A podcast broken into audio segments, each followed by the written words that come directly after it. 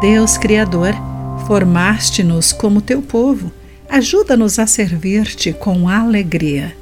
Olá, querido amigo do Pão Diário, bem-vindo à nossa mensagem do dia. Hoje lerei o texto de M. Butcher Pai com o título Força para a Jornada. Certo verão, enfrentei uma tarefa quase impossível. Um grande projeto de escrita com o prazo apertado. Tendo passado dias sozinha tentando colocar as palavras na página, senti-me exausta, desanimada e queria desistir. Uma amiga sabiamente me perguntou: Quando foi a última vez que você se sentiu revigorada? Talvez você precise descansar e desfrutar de uma boa refeição. Imediatamente percebi que ela estava certa.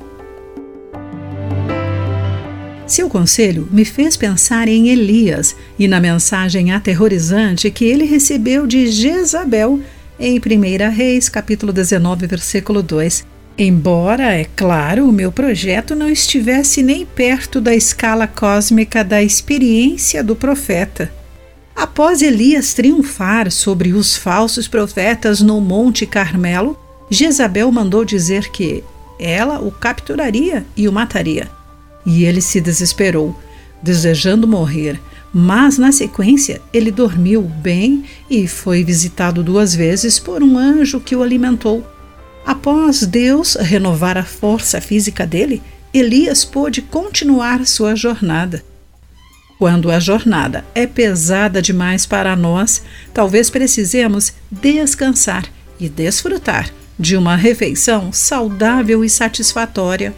Pois, quando estamos exaustos ou com fome, podemos facilmente sucumbir à decepção ou medo.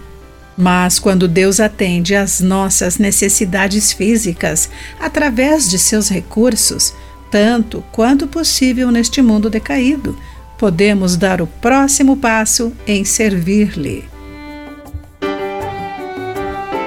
Querido amigo, você já precisou desacelerar e receber sustento antes de prosseguir? Pense nisso. Aqui foi Clarice Fogaça com a mensagem do dia.